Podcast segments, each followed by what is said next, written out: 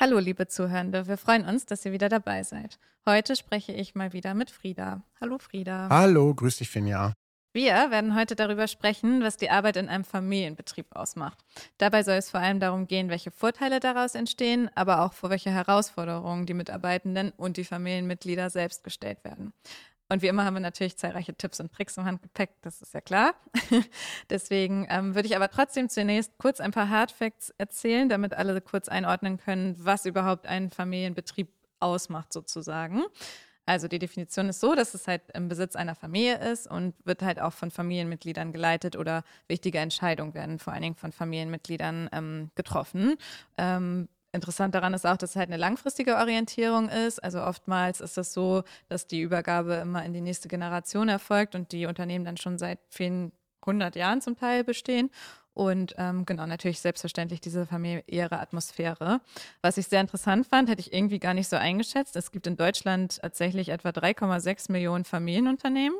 Und mehr als ähm, oder genau 50 Prozent der deutschen Unternehmen sind Familienbetriebe und die stellen rund 60 Prozent der Arbeitsplätze in Deutschland. Also das finde ich schon sehr viel tatsächlich.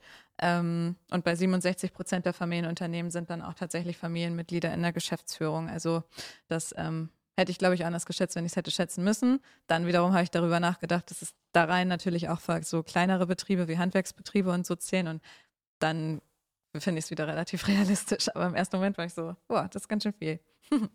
naja, wie sieht es denn bei dir aus, Frieda? Wir arbeiten ja in einem Familienbetrieb. Und ähm, was sind denn für dich persönlich so die größten Vorteile, die sich daraus entgeben?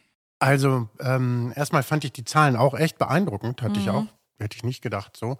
Finde deswegen auch ehrlich gesagt, kleiner Seitenhieb, äh, die Politik da sehr merkwürdig, dass die immer für Konzerne gemacht wird und nicht für den Mittelstand, aber gut. Also, was für mich ist natürlich die, die starke Identifikation mit dem Unternehmen, mit den Zielen und äh, Werten des Unternehmens und ähm, auch das Weitergeben an die Mitarbeitenden, die nicht Familienmitglieder sind, ähm, welche Ziele verfolgen wir und welchen Sinn mhm. verfolgen wir auch damit. Ähm, es gibt natürlich eine, eine, hohe Flexibilität und Anpassungsfähigkeit bei Entscheidungen, das muss man wirklich sagen, ne, weil wir wirklich sehr schnell agieren können, ja. weil wir halt auch selber darüber entscheiden können, wofür Geld ausgegeben wird oder auch nicht. Mhm. Oder wo die Grenzen auch sind. Ich glaube, Vertrauen ist ein großes Thema. Ähm, die Kollegen und Kolleginnen, die hier arbeiten, wissen, äh, dass auch durch die familiäre Atmosphäre ähm, ein Vertrauen erzeugt wird. Wir interessieren uns für die Menschen, mit ja. denen wir arbeiten.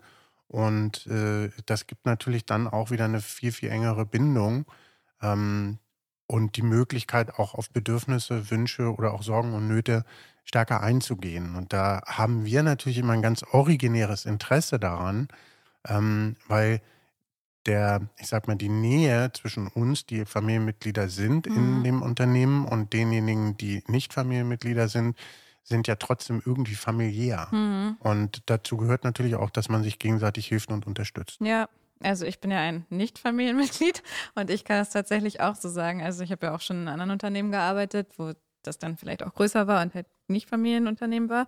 Und äh, ich finde auch, es fällt hier extrem auf, wie so ein Zusammengehörigkeitsgefühl bei uns einfach da ist und auch dieser Teamgeist, dass halt alle irgendwie zusammen an den gleichen Zielen arbeiten und sich auch miteinander freuen, wenn jemand einen Erfolg irgendwie zu verzeichnen hat.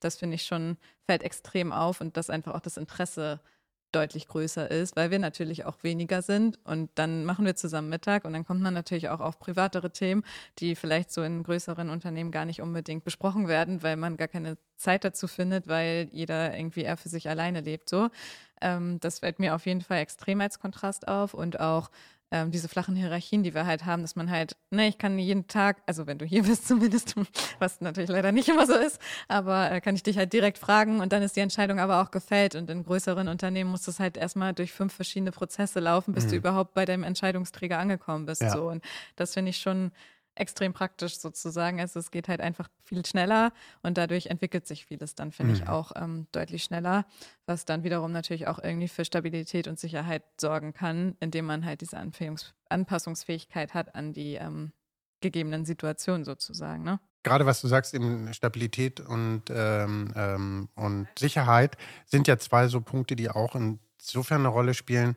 Wir verfolgen natürlich eigene Interessen, aber diese Interessen sind immer untrennbar mit dem Unternehmen verbunden. Mhm. Das muss bei einem Manager nicht immer so sein oder Ja. bei einer Managerin. Und deshalb ist das, glaube ich, auch etwas, dass diese Wahrhaftigkeit in dem, was wir tun miteinander, natürlich durchaus eine ganz andere sein kann. Mhm. muss, aber sein kann. Mhm. Ich frage mich aber den trotzdem tatsächlich immer, es ist ja, also es hat super viele Vorteile, so ein Familienbetrieb, aber natürlich auch extrem viele Herausforderungen, ist ja klar. Und gerade so, was so auch die Vermischung von familiären und geschäftlichen Angelegenheiten angeht, da frage ich mich ganz oft so, ist das leicht für dich, dass du das irgendwie trennen kannst, auch dann zu Hause quasi? Oder geht man, also verlässt man das Büro und sagt, okay, wir reden nicht mehr über den Job, weil ich kann es mir nicht vorstellen, dass man das schafft. Also, Schafft man nicht. nee. Ähm, naja, weißt du, das ist natürlich mal so eine Frage. Ich glaube, die meisten Unternehmer und Unternehmerinnen, für die ist das Passion. Für die ist Mhm. es nicht, nicht ähm, äh, äh, wirklich Pflicht, Belastung. Belastung, sondern äh, das ist ein, ein Lebenswerk, ein Teil dessen, was du erschaffst, kreierst. Und deswegen macht es dir Spaß, darüber zu ja. reden. Mhm. Und was sehr wohl gelingt, äh, ist, die schwierigeren, schwierigeren Themen auszuklammern. Mhm. Also da wirklich auch mal zu sagen, bei einem Spaziergang, ich möchte jetzt nicht, dass das Thema uns Ja. begleitet oder so. Ne? Und das muss man bewusst machen, Mhm. ja. Ähm, und man muss auch bewusst lernen, zu, also Freizeit und, und Arbeitszeit äh, zu trennen. Und zu definieren bestimmten- Oder zu sozusagen. definieren Ja. ist besser, trennen vielleicht gar nicht so. Mhm. Ähm, aber als Unternehmer und Unternehmerin hast du ja nochmal eine andere Motivation und auch verständlicherweise. Ne? Mhm. Ja. Und deswegen finde ich es für mich persönlich nicht ganz so schlimm. Man muss klare Grenzen ziehen und das auch lernen. Mhm. Ne? Also ich, beispielsweise ähm, waren Terminwünsche, ich habe nächste Woche eine Woche Urlaub Mhm. und ähm, da waren Terminwünsche da und ich habe ganz klar gesagt, nein, keine Ja. Termine in meinen Urlaub. Was ich schon immer mal wieder gemacht habe Mhm. und wo ich so merke, okay, jetzt franzt es so ein bisschen aus, ich muss Ja. da mal wieder ein bisschen darauf achten, dass ich da wirklich auch ähm, eine Trennung her, herkriege. Ne? Mhm. So, und natürlich ist es so, durch, dass durch so eine Arbeitsdynamik muss man selber auch darauf achten, wie geht man miteinander um. Wir begleiten ja auch Familienunternehmen Mhm. oft, auch, auch in den Übergängen von einer in die nächste Generation, aber auch wenn Paare zum Beispiel zusammenarbeiten, wie bleibt man eben auch noch Paar und nicht nur Arbeitsbeziehungen. Das hat vor allem viel mit Vertrauen und der Sensibilität für die, für die Situation zu tun, dass man dann eben auch sagt, okay, also in welcher Art und Weise gehen wir in der Kommunikation hier miteinander um, damit das nicht abfärbt oder negativ abfärbt äh, im Familienleben beispielsweise. Also ich glaube schon, dass man ja auch, dann wieder habe ich eben gerade so drüber nachgedacht, wenn man so selber jetzt nicht in der Familie quasi arbeitet, aber dann redet man ja auch trotzdem mit anderen Familienmitgliedern über die Genau. Arbeit oder über, Genau. also mit Freunden oder Partnern oder wie auch immer.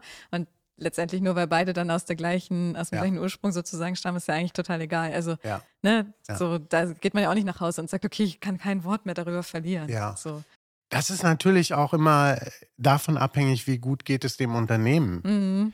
Äh, Ich glaube, schwierig wird es dann, wenn es dem Unternehmen nicht gut geht und Mhm. man dann im Grunde genommen 24-7 irgendwie die Probleme mit sich trägt Ja. Und die Zukunftsängste. Aber bei wem ist das nicht so? Mhm. Also ich würde heute behaupten, ob du selbstständig bist oder angestellter Mitarbeiter, Mitarbeiterin bist, Ja. ähm, wenn du in einem Unternehmen arbeitest, was in Schieflage geraten ist, Mhm. dann ist das für dich genauso schlimm wie für den Unternehmer, Unternehmerin. Das hat vielleicht, naja, nicht so schlimme finanzielle Auswirkungen. Mhm. Aber also insofern ist das echt schwierig zu beantworten. Mhm. Ich glaube, man ist gut beraten als äh, Familienunternehmer, dass man darauf achtet, dass es eine Trennung gibt und dass Ja. man ein sauberes Zeitmanagement hat und auch sagt, ähm, Freizeit Mhm. ist dann auch Freizeit. Ja, und vielleicht auch, wenn man sich quasi darüber unterhält, nicht so, ich weiß gar nicht, wie man es beschreiben soll, aber quasi nicht so Prozess, nicht Ja. so inhaltlich redet Ja. sozusagen, sondern eher so vielleicht auch, was das für Emotionen in einem auslöst. Halt, wie man mit Freunden drüber reden würde, die halt nicht in dem Genau, Unternehmen arbeiten. genau, so. Aber nicht, lass uns mal morgen das und das Meeting und dann und dann machen. So. Ja. Ne? Ja. Kann ich mir auch vorstellen.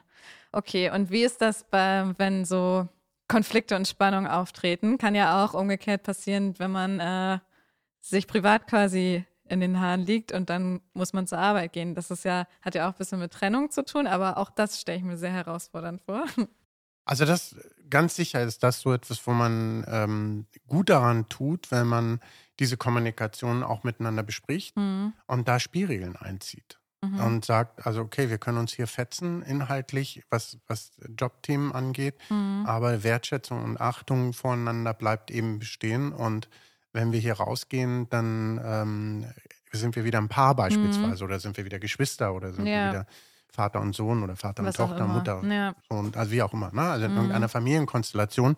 Und das passiert nicht von alleine. Und das ist übrigens auch das, wo die meisten Konflikte bei Familienunternehmen dann eben herrühren, dass sie relativ wenig für ihre, ich würde mal sagen, Kommunikations- und Beziehungshygiene mhm. untereinander tun. Ähm, Im Job ist die dann manchmal hierarchisch festgelegt. Ja. Ähm, aber dann ist natürlich so nach dem Motto, haha, jetzt hast du mir hierarchisch, hierarchisch ne, qua Hierarchie einen auf den ja. Deckel gegeben, das kriegst du heute Abend mal wieder zurück. Ne? Mm. Die Suppe ist versalzen. also insofern, Pech gehabt. Äh, Pech gehabt, genau. Würde ich sagen, das, das ist super wichtig. Und das mm. merken wir immer bei, bei ähm, Unternehmern, Unternehmerinnen, die in so Workshops und Seminare kommen zu uns, wo es darum geht, die Kommunikation zu verbessern mm. oder die Übergänge gut zu gestalten ähm, dass da echt Nachholbedarf ist. Und dass die ganz glücklich sind, wenn sie da dann für sich auch einen Weg finden, mhm. äh, wie sie ähm, gut miteinander umgehen und kommunizieren können. Ja. Weil ich kann mir auch vorstellen, weiß ich jetzt natürlich nicht aus eigener Erfahrung, aber ich glaube, wenn man da auch so einen Wechsel zum Beispiel zwischen der älteren und neueren Generation so vornimmt, dass man sich auch, also ich würde, glaube ich, dazu neigen, mich sehr stark erstmal auf das Inhaltliche zu fokussieren und dass quasi die neue Person lernen kann, so und so wird das geführt quasi, ne? Mhm. Aber das ist klar natürlich auch wichtig, aber wahrscheinlich ist es mindestens genauso wichtig, was für Emotionen dabei entstehen, auch für die Generation, die halt das Unternehmen dann verlässt. Weil ich meine, das macht man ja auch wahrscheinlich nicht einfach mal so und sagt, okay, es ist zwar mein Familienunternehmen, aber jetzt trete ich komplett zurück. Ja. Also stelle ich ja. mir auch schwierig vor, überhaupt auch so das Vertrauen da abzugeben. Das macht ja auch was mit Menschen. Also wenn das dein Lebensinhalt war, und das mhm. ist es ja meistens, ne, ja. dass man über viele, viele Jahre auch darüber seine Identität äh, äh, gebildet hat ähm, und sich damit identifiziert hat. Und wenn das dann passiert und es gibt, und da ist tatsächlich so, dass die inhaltlichen Aufgaben, würde ich sagen, 30 Prozent ja. ausmacht und 70 Prozent macht aus, so, ne? was für ein Typ ist das? Ne? Mhm. Ähm, wie klar bist du mit deiner, mit dem Abschied vielleicht auch für dich? Ne? Ja. Also wie klar hast du dir da Gedanken drüber gemacht? Hast du da mal einen Sparringspartner gehabt, der mhm. dich auf mhm. unterschiedlichste Themen hingewiesen hat? Du weißt bei mir, dass ich das äh, schon seit mehreren Jahren mhm. mache, immer wieder mit einem Coach rede, wie geht es und äh, die, das Unternehmen ja. in andere Hände über und so weiter.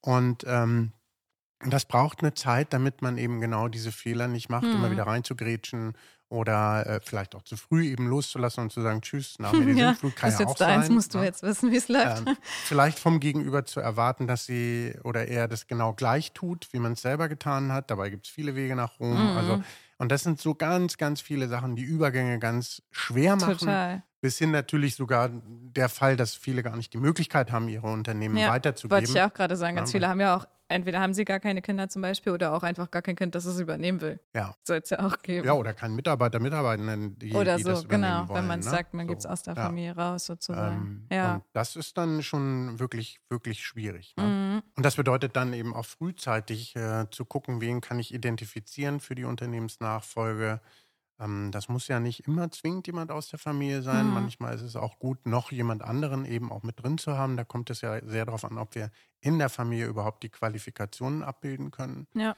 Das bedeutet im Grunde genommen auch eine frühzeitige Planung und Vorbereitung der Übergabe. Also kann es ja für mich sagen, ich habe mit 55 angefangen, über die äh, Übergabe nachzudenken und das vorzubereiten. Mhm und bin jetzt so auf dem halben Weg und mit 65 äh, möchte ich das dann irgendwie auch in Sack und Tüten haben. Auch wenn ich mhm. dann gerne noch mitarbeite, aber auf jeden Fall in einer völlig anderen Rolle.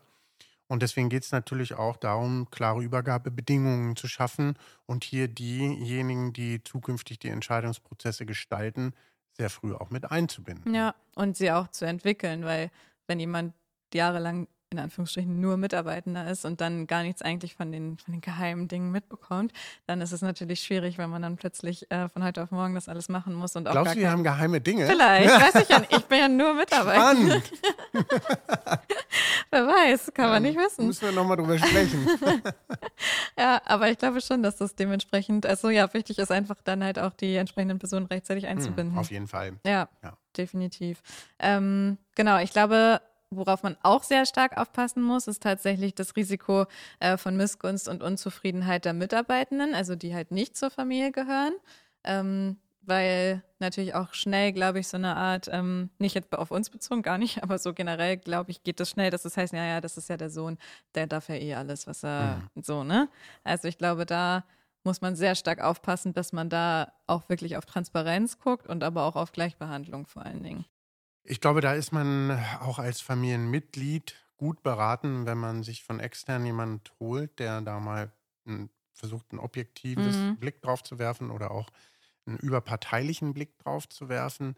Denn das Gleiche kann natürlich sein, dass man den eigenen Familienmitgliedern härter gegenübertritt, ja. ne, um zu auch. zeigen, mhm. man will sie nicht bevorzugen. Das ist dann für denjenigen, der es erleiden muss, auch schlimm. Nicht schön, Gibt's ja. auch gibt es auch viele Beispiele dafür. Mhm. Also beides in beide Richtungen. Ne? Mhm. Wenn, wenn Bevorzugung ist, aber auch eben äh, Benachteiligung, um das deutlich zu machen, ist immer schwierig. Ja. Und es geht immer um eine klare Kommunikation, es geht um eine klare Rollenverteilung. Auf jeden Fall. Es geht auch darum zu wissen, welche Aufstiegschancen habe ich als Nicht-Familienmitglied. Mhm. Ähm, und da sind immer wieder diese Themen wie Lob und Anerkennung und ja. Wertschätzung. Feedback. Feedback sind enorm wichtig. Ja, auf jeden Fall.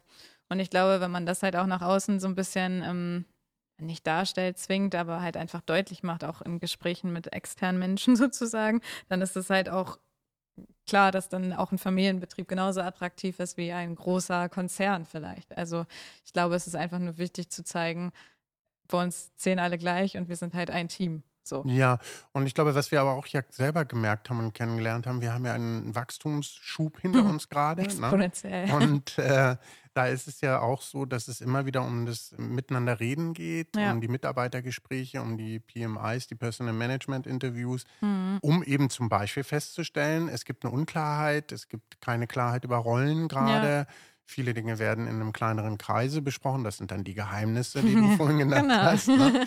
Und äh, dass da dann Unwohlsein auftritt und das sofort eben auch anzugehen. Mhm. Und äh, wir hatten ja neulich ein Meeting und ich weiß nicht mehr, wer es, vielleicht warst du es sogar äh, gesagt hat. Also jemand hat gesagt, dass äh, so diese direkte Umsetzung, also wenn etwas bemängelt wurde oder mhm. besprochen ja. wurde, ne, dass man dann auch wirklich gleich reagiert und mhm. agiert. Und äh, das ist eben aber auch total wichtig, da nicht zu sagen, wir als Familie, wir ne, ja, sind hier so wir der, sind so der innere Kreis. Genau. Mhm. Das, ähm, das funktioniert natürlich ganz und gar ja. nicht. Und dafür muss man sich dann halt aber auch Zeit nehmen. Ich meine, es ist halt auch nicht genau. selbstverständlich, genau. so wie wir es machen, dass wir einmal im Monat einen ganzen Tag lang alle zusammenkommen. Also, ja. ne, das, ähm, ich glaube, das ist vielen Entscheidungsträgern auch gar nicht bewusst, wie wichtig das ist und dass es vielleicht sich natürlich logischerweise nicht im Umsatz widerspiegelt im ersten Moment, ist klar. Aber ich glaube, der der Effekt dahinter ist halt so riesig, weil sonst wären diese ganzen Themen würden halt gar nicht auf den Tisch genau. kommen. Und dann würde man es vielleicht äh, wahrscheinlich erst mitbekommen, wenn derjenige gekündigt ja. hat. Ja, genau. ne? Ich glaube, das hat ganz viel mit unserer Leistungsfähigkeit zu tun, die wir haben. Mhm. Ähm, und äh, das ist überhaupt nicht zu unterschätzen, gerade in diesen Zeiten, wo wir alle so Ungewissheiten um uns herum haben ja. und zusätzliche Belastungen wenn dann dein Job keinen Spaß macht, dann ist das der erst, das Erste, was du änderst, weil du es ändern kannst. Ja, genau. Das hat man dann ein bisschen mehr in der Hand vielleicht ja. sozusagen. Also ich glaube auch am Ende zählt wie eigentlich gefühlt in jedem Podcast das Fazit, die Kommunikation. das ist immer wichtig und ähm, ja, dass man halt gut zusammenarbeitet und ähm, jeder seine Ideen einbringen darf und Entscheidungen mittragen kann. Ja, der wievielte Podcast ist jetzt? Der 37. oder? Wir sind bei XX, weil wir so viele haben, dass wir ah, okay. keine Nummerierung okay, mehr okay. haben. Ja. Weil, also man sagt ja immer 21 Wiederholungen, dann ist es endlich durch. Ne? Ah, also dann hat man es verstanden. So also langsam? Vielleicht mit der Kommunikation haben die Leute mhm. das draußen dann endlich kapiert. Es könnte, könnte also durchrutschen langsam. Permanente ja. Wiederholung. Ne? genau. Okay, Vielen Dank, Frieda, für deine Zeit. Das war ähm, sehr interessant, auch mal die Perspektive so ein bisschen ähm, genauer zu hören. Haben wir uns ja so auch irgendwie noch nie drüber ausgetauscht, also auch nicht mhm. in der Mittagspause oder so. Ja. ähm, genau, von daher würden wir aber auch wie immer natürlich uns äh, über Rückmeldungen freuen, wie das vielleicht bei euch Zuhörenden ist, falls ihr in einem Familienbetrieb arbeitet oder falls nicht, ob ihr es vielleicht auch machen würdet und wenn ja, warum oder wenn nein, warum auch nicht. Und ähm, genau, wir freuen uns auf eure Rückmeldung und wenn ihr uns auf Social Media und den gängigen Podcast-Plattformen folgt. Bis zum nächsten Mal. Vielen Dank.